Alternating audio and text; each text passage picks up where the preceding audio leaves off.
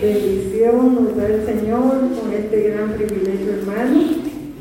Así que puestos de pie, vamos a invocar juntos el nombre de nuestro Dios.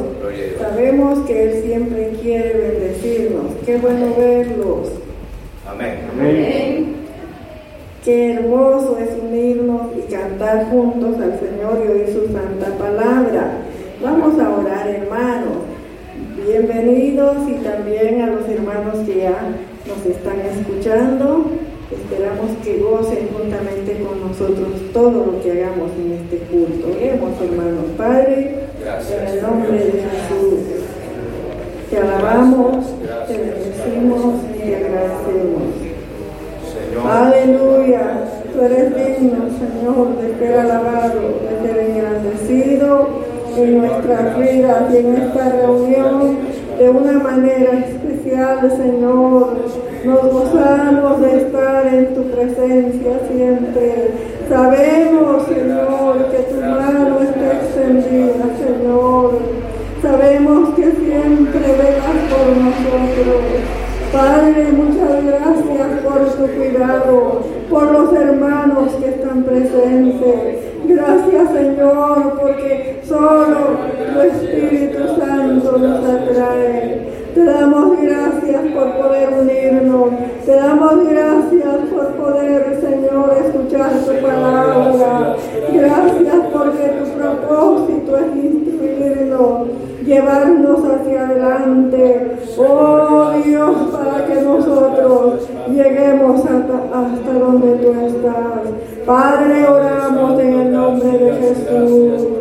Oramos en el nombre de Jesús, quien murió por nosotros en la cruz del Calvario. Gracias, gracias Señor. Ponemos el culto a tus pies. Reprendemos todo estorbo del infierno. Y te pedimos en el nombre de Jesús que con devoción, con gratitud podamos expresar nuestro canto de la misma manera creer tu palabra y recibirla en nuestro corazón. Obra, mi Dios, en el nombre de Jesús. Da la palabra ungida. En el nombre de Jesús usa la vida de tu siervo. Gracias, Dios mío. Gracias, Señor. Aleluya. Gracias, Señor. Leemos la palabra del Señor, hermano, en Primera de Juan, Leemos capítulo 3, los primeros versículos. Amén. Gloria a Dios. Dice, mirad cuál amor nos ha dado el Padre para que seamos llamados hijos de Dios. Por esto el mundo no nos conoce porque no le conoció a Él. Amados, ahora somos hijos de Dios y aún no se ha manifestado lo que hemos de ser pero sabemos que cuando Él se manifieste, seremos semejantes a Él, porque le veremos tal como Él es. Y todo aquel que tiene esta esperanza en Él, se purifica a sí mismo, así como Él es puro. Aleluya. Gloria a Dios. Pueden sentarse, hermanos. Cantamos al Señor el himno El fin del mundo. ¿Se acerca o no?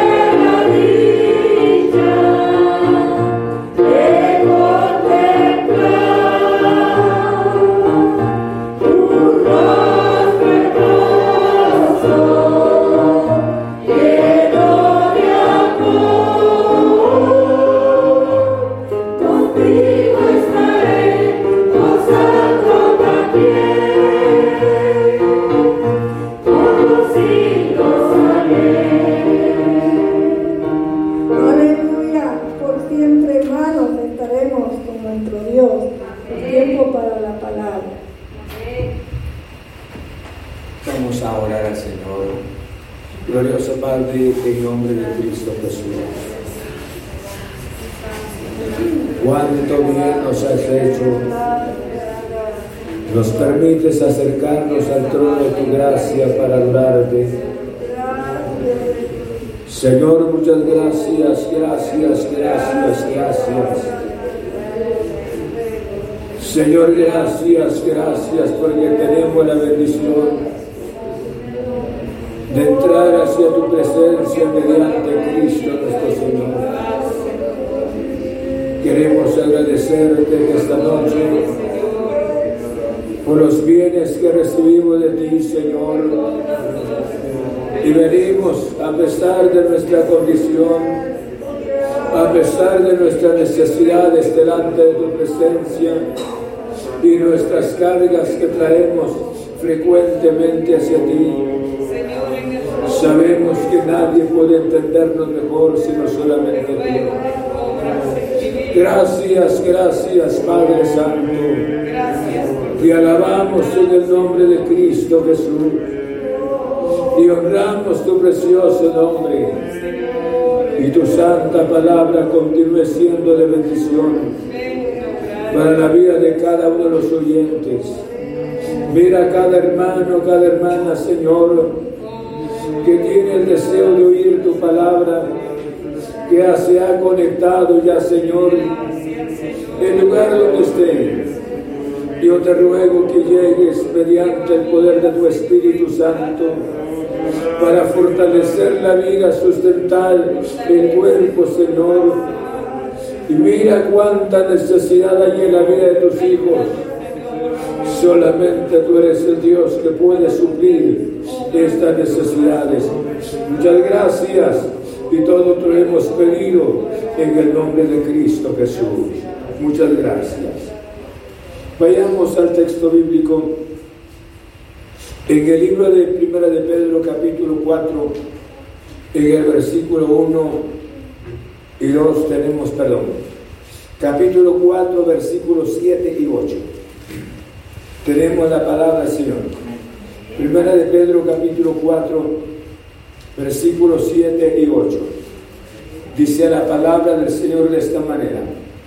Mas el fin de todas las cosas se acerca. Sed pues sobrios y velad en oración. Y ante todo tened entre vosotros ferviente amor, porque el amor cubrirá multitud de pecados. Puede ser.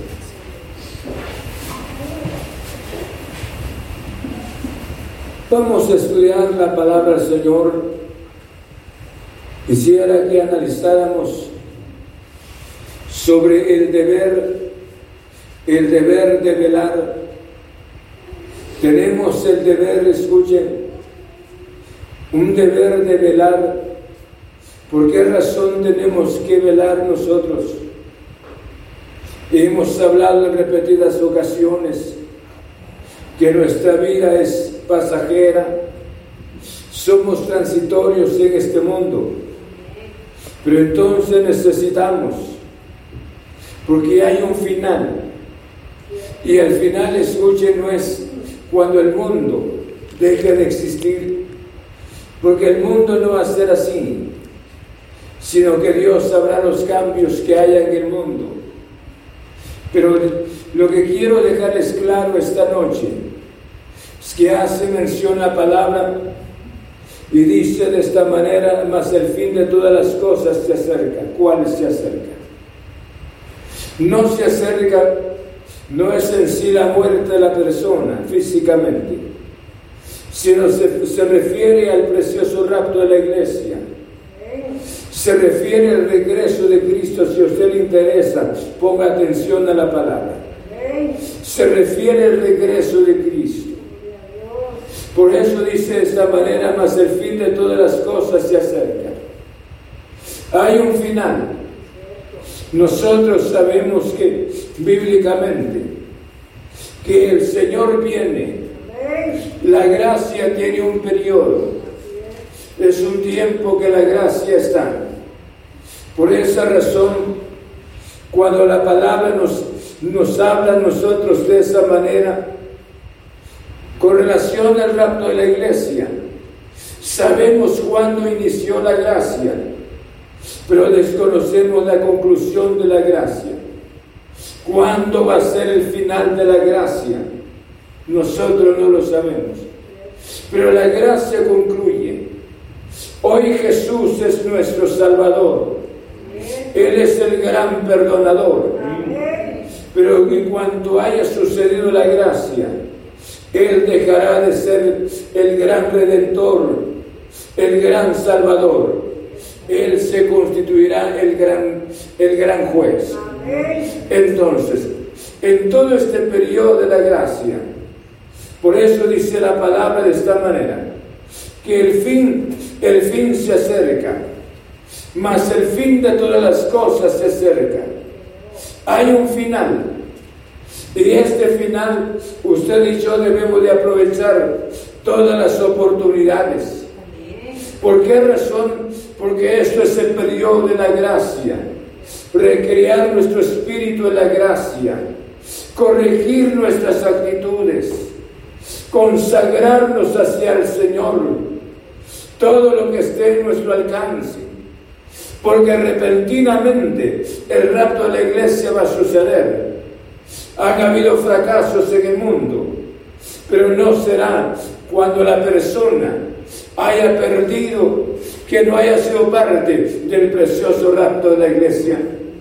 Por esa razón, cuando dice más el fin de todas las cosas se acerca, en la carta a los hebreos, dice de esta manera en el capítulo 10, en el verso 25, Día 25, a la carta a los hebreos, dice la palabra del Señor de esta manera, no dejando de congregarnos, como algunos tienen por costumbre, sino exhortándoos, escuchen, y tanto más cuando veis que aquel día se acerca. No sé si están acá. Cuando hace mención la palabra, y dice no dejando de congregarnos, porque esto es una responsabilidad, el congregarse. Y dice como algunos tienen solamente como un hábito. Pero más dice la Biblia, que cuando aquel día se acerca, yo creo que nosotros sabemos que estamos esperando el precioso rapto de la iglesia. La Biblia hace mención de que hay guerras rumores de guerras y habrá pestes en el mundo. Vaya si no es así. Entonces sabemos que hay un final. La gracia puede llegar a su conclusión, pero antes que la gracia llegue a su conclusión, para usted y este servidor hay grandes responsabilidades para mantenernos ante la presencia del Señor firme siempre por eso dice la palabra, mas el fin de todas las cosas se acerca. Luego dice la palabra, sed pues sobrios. ¿Cómo es la palabra? Y dice sed sobrios. En otras palabras, el término sobrio está hablando de una persona tranquila. En otras palabras, una persona disciplinada.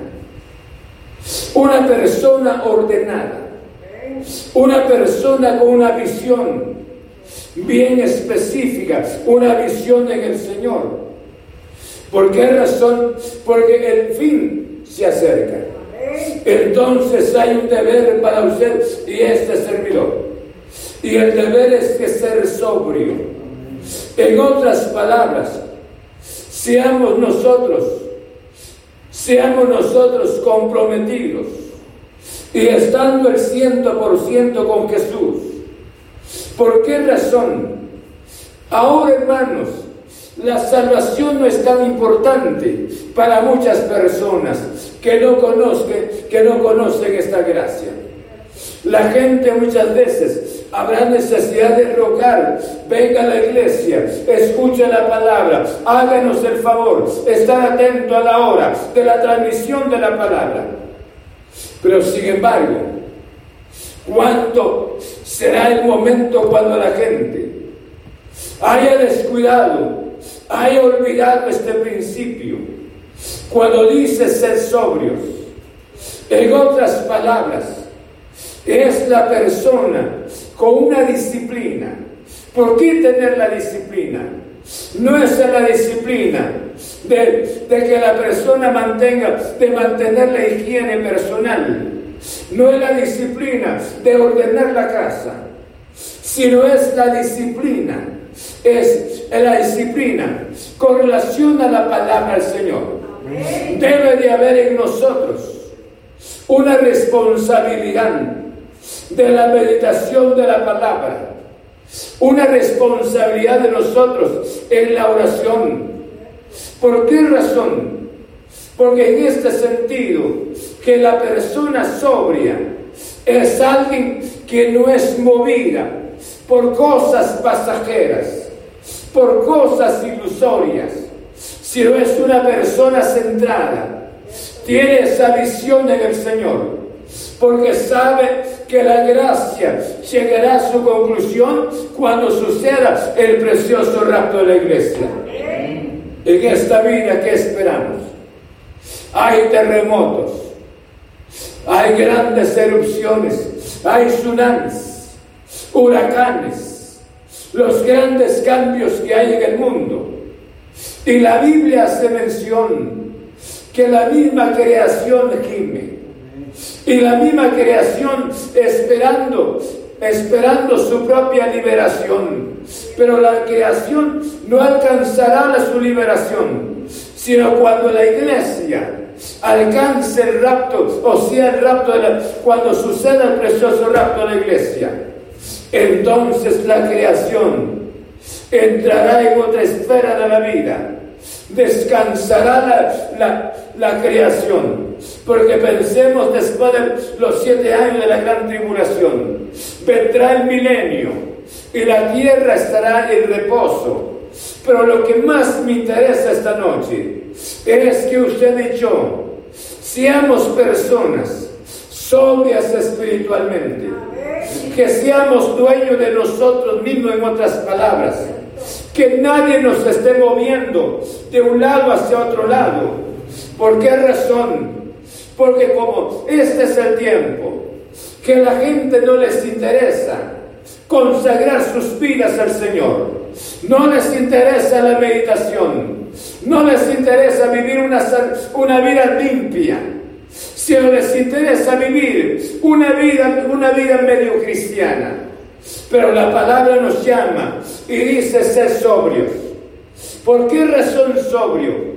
Dice la Biblia en el libro de Santiago, en el capítulo 5, verso 8. Santiago capítulo 5, en el verso 8.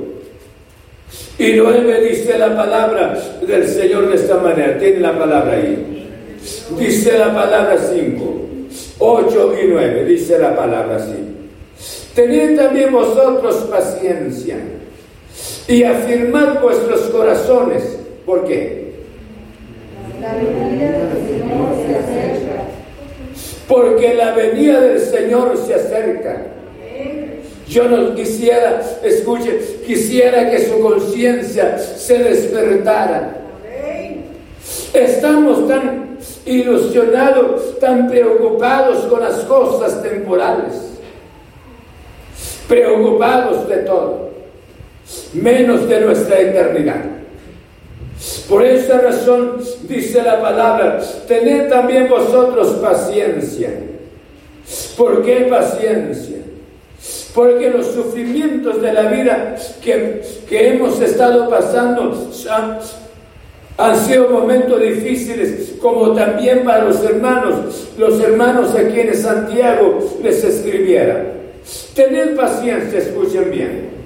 Tened paciencia y afirmad vuestros corazones. Y ese es el término, afirmad vuestros corazones. En otras palabras, la persona está determinada. La persona está, en otras palabras, tiene la visión en el Señor. La persona es alguien no voluble, alguien firme, alguien que permanece. Y no es en sí, que permanece amargado, permanezca estando en, en el Evangelio, pero sin disfrutarla el Evangelio del Señor, no. Es alguien, y lo vamos a ver más adelante, nosotros tenemos que calificarnos con relación a la palabra del Señor. Vamos a ubicarnos un 100. Si somos honestos, tal vez no sé cuánto, pero vean lo que dice acá la palabra. Tened también vosotros paciencia y afirmad vuestros corazones, porque la venida del Señor se acerca. Se acerca la venida del Señor. Es el tema, escuche bien, escuche bien, es el tema que no siempre está en nuestro corazón. Es el tema que no palpita sobre nuestro corazón, sobre nuestra mente. Nos levantamos cada día a nuestras ocupaciones. Salimos corriendo sin la oración. No pensamos en la grandeza de Dios. Solamente a veces hablamos sobre el cuidado. Que Dios me guarde este día. Pero este tema no está en nuestra mente. Estoy equivocado. ¿Por qué razón les digo? Alguien pudiera decir las palabras. Tiene razón. ¿Y usted qué sabe si no, si no lo estoy meditando? Cuando nosotros meditamos este tema, hermanos, nuestro corazón siente gozo, nuestro corazón siente el entusiasmo. Estaríamos nosotros con una devoción en el Señor. Pero nuestro estado, escuchen bien, ¿cómo estamos? Es la manifestación que este tema no está en nuestro corazón. Pero si el Señor viniera esta noche, Él sabe que habré predicado su gloriosa palabra. Nadie sabe cuándo aparezca. Pero dice la Biblia de esta manera, porque la venida del Señor se acerca. Hermanos, no os quejéis unos contra otros, porque para que no seáis condenados. Y aquí el juez está delante de la puerta. ¿Por qué es razón? Cuando nosotros, si leemos el verso 7, entenderíamos otro poco. Por tanto, hermanos, tened paciencia hasta la venida del Señor. Mirad cómo el alador espera el precioso fruto de la tierra, aguardando con paciencia hasta que reciba la lluvia temprana y la tardía. La paciencia. Hay enfermedades, la paciencia. Hay sufrimientos, la paciencia, pero la visión siempre en el Señor. Siempre estable en el Señor. Bendito sea su santo nombre. Por esa razón la palabra nos enseña, dice, sed pues sobrios ya entendimos que sobrio es alguien disciplinado en el, estilo, en el estilo, el estilo de la palabra, disciplinado en la oración, disciplinado en la meditación de la palabra, disciplinado en el congregarse. ¿Por qué razón? Porque sabe que la gracia repentinamente llegará a su conclusión. Porque Jesús puede aparecer entonces hay un deber y este es un deber personal. Estamos. Casi los convenzo. Solo me faltan 99 puntos para convencerlos. O sea, con uno nada más. Y no los puedo convencer toda la noche. Si el Espíritu no lo convence, yo creo que jamás este servidor intenta tampoco. Yo sé. Por eso dice la palabra, sed pues sobrios y luego escuchen, y velad en oración. Y velad en oración. Hay necesidad de mantener una disciplina cristiana en cuanto a la palabra, en cuanto a nuestra, nuestra posición con el Señor. Y ahora dice, hay necesidad, escuchen bien, de velar. Y no es asunto de velar, solo velar. Yo estoy velando. No tengo problema del alcohol, no tengo problema de, de una música mundana, no tengo problema de un cigarrillo. Pero ahora Y ese velar no es solamente velar. Y el término de velar agrega la palabra orando. Porque dice la Biblia de esta manera. Y porque dice, y velad en oración, como para que mi corazón no se endurezca debido a las situaciones que hay en esta vida. ¿Cuántas personas han perdido la visión en el Señor? Y ellos tratan la manera, o hay otras personas que quieren entrar al cielo, pero sin una vida santificada. Y muchas veces los usamos como ejemplos. Los usamos como modelos para nosotros. Y la palabra nos está hablando. Por esa razón, cuando dice velad en oración, ¿quién sería la persona que ha estado velando, pendiente del precioso rapto en la iglesia, saber de que Jesús podía aparecer intempestivamente? Este es, obvia la, persona, está velando en oración. Y yo les aseguro que cuánta gente no les ha interesado la oración, ni mucho menos la transmisión de la palabra. ¿Cuántos de ustedes no les ha interesado conectarse en cada servicio? Gracias a Dios por aquellos que están oyendo la palabra, pero ¿cuánto de este público no les ha interesado a algunos, alguna familia, no? Y nos quejamos tanto. El aspecto económico, pero nuestra eternidad. Y este estado en que estamos es un estado que no es algo que nació de nosotros, sino es un problema de carácter mundial. Y uno tiene que vivir en el nombre del Señor. Y tiene que buscar medios como alimentarse espiritualmente. Porque Satanás nunca descansa. Por esa razón, por eso le decía, velad en oración. Hay necesidad. Si usted es una persona que no está velando en oración, estamos mal. Ya tomó la vida cristiana como una vida religiosa. Dice primera de Pedro en el capítulo 3, en el verso 7, dice la palabra del Señor de esta manera, vosotros, miren, pues, hablando a los esposos, vosotros maridos, igualmente vivid con ellas sabiamente, dando honor a la mujer como a vasos más frágiles y como coheredera de la gracia de la vida. ¿Por qué? Para que nuestras oraciones no tengan estorbo. Y nuevamente menciona, para que vuestras oraciones se escuchen bien, para que vuestras oraciones no tengan estorbo. El apóstol, dándole importancia a la oración, cuando nosotros valoramos la oración, no es la manera, no es una definición de la oración, sino cuánto, cuánto practicamos la oración. ¿Cuánto tiempo le dedicamos a la oración? ¿Sí? ¿Cuánto tiempo? Creemos que la vida es tan eterna sobre la tierra y con tal de separarse la persona de determinados actos pecaminosos, cree que la persona ya es una persona de éxito para estar en la presencia del Señor. Por eso dice la Biblia, velad en oración. La oración es tan importante y aquí hace mención para que las vuestras oraciones no tengan estorbo. Menciona, fíjate hermano Darío, cómo menciona la palabra esto.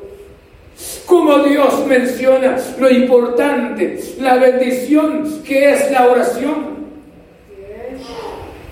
Y, y nosotros estamos esperando el rapto de la iglesia.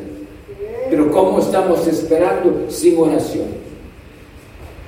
Si no estamos esperando la oración, si no estamos esperando de la iglesia en oración, ahora, ¿quién nos puede guardar de este mundo? ¿Quién nos puede proteger? ¿Qué fuerza puede haber en nosotros? La oración nos capacita, porque la oración es hablar con Dios.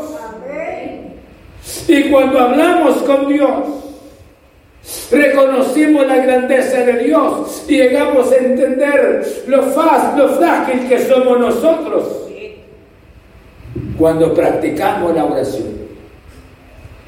Quiera Dios que esta oración piense en esta noche la importancia. Por eso Pedro menciona en dos ocasiones el tema de la oración. Pues ser sobrios y velar en oración. Velar en oración. Yo creo que esto es tan importante. Sigue hablando de la palabra y ante todo y dice ante todo, tened entre vosotros ferviente amor, porque el amor cubrirá multitud de pecados. ¿Por qué razón? No dice el amor pobre, sino hace mención el amor ferviente. Y dice que el amor cubrirá multitud de pecados. No es, escuchen bien, no es que el amor venga y venga a cubrir el pecado de otra persona. No es así. Sino lo que hace mención la palabra es que usted llega a saber algo de la vida de un hermano, de una hermana, pero hay ferviente amor en su corazón. Usted no llega a hablar, no inicia a hablar de la vida de otro. No le interesa porque ese amor ardiente de Dios está en su corazón, no le permite censurar, criticar, hablar mal de otra persona. Hermanos, le hemos faltado a Dios, porque hemos ignorado muchas veces que el rapto de la iglesia no sucedería pronto. Segundo, y nosotros no hemos sido sobrios no hemos sido sobrios y no estamos velando en oración. Cualquier actitud nos afecta. Una actitud de, una, de un hermano rápidamente nos daña. Cualquier cosa, hermano, nos afecta. Porque el amor de Dios no está en nosotros. Estamos para ver las imperfecciones, pero las nuestras nunca las miramos. Por esa razón la palabra nos dice ante todo, tener entre vosotros ferviente amor, porque el amor cubrirá multitud de pecados. No me edifica lo que ha pasado, lo que ha vivido el hermano, lo que ha estado viviendo la hermana. Si hay amor en mi corazón, mi deber es orar por él, por ella. Dios con la persona. Pero mi, objetivo no censurar la vida, de acuerdo a la palabra. Quiera Dios que esta palabra sea de bendición para su vida, para hacerlo recapacitar que la vida se pasa, dice en primera de Juan, en el capítulo 2, en el verso 8, 2.8 de primera de Juan, dice la palabra, sin embargo, os escribo un mandamiento nuevo, que es verdadero en él y en vosotros, porque las tinieblas van pasando y la luz verdadera ya alumbra. Y esta luz verdadera está en los corazones de aquellos que son hermanos que están velando, aquellos que son sobrios. Esa luz verdadera está en sus corazones. Dice la Biblia, de esta manera en el libro de Primera de Tesalonicenses, en el capítulo 5, Primera de Tesalonicenses, en el capítulo 5, en el versículo 6 y 7 dice la palabra, por tanto, no durmamos como los demás, sino velemos y seamos sobrios, por los que duermen, de noche duermen, y los que se embriagan, de noche se embriagan. Pero aquí hace mención la palabra, por tanto, no durmamos como los demás. sino velemos. Y mi pregunta sería, ¿usted está velando? Esta banca estoy preguntando, en este lado están velando. Nadie está velando. Y ustedes están velando, alguien está velando aquí. Solo una persona y ustedes no. ¿Qué pasaría? ¿No les gustaría pedirle perdón a Dios esta noche? Rogarle a Él porque esto no es, no es un juego, no es algo común, sino pensemos en nuestra eternidad. Por esa razón dice la palabra, dice por tanto, porque todos vosotros, dice, dice pues los que duermen de noche, perdón, verso 6, por tanto, no durmamos como los demás, sino bebemos y seamos nuevamente la palabra sobrios, disciplinados, ordenados de las cosas divinas, por mi eternidad, buscando al Señor siempre, como dijo Pablo las palabras, y dice, ¿quién nos apartará del amor de Cristo? Entonces, y no solamente, sino que hace mención la palabra, puesto los ojos en el autor y consumador de la fe, que es Cristo Jesús. Yo quisiera decirles esta noche, si no está seguro de su eternidad, yo le hago un reto esta noche, que se asegure de esa eternidad. Pueda que escuche bien lo que digo, lo que voy a decir. Pueda que esta es su última noche Puede que Jesús aparezca esta noche. Pero habré predicado su palabra. Yo quisiera que usted que no está seguro de su eternidad, me gustaría que levantara su mano ahí donde esté y que se ponga de pie. Y le diga al Señor, Señor, aquí estoy. Puede que esta es mi noche, mi última noche, que estoy oyendo tu palabra, pero quiero corregir mi vida. Amén. Ya, ya, ya entendió. Póngase de pie aquellos. Van poniéndose de pie.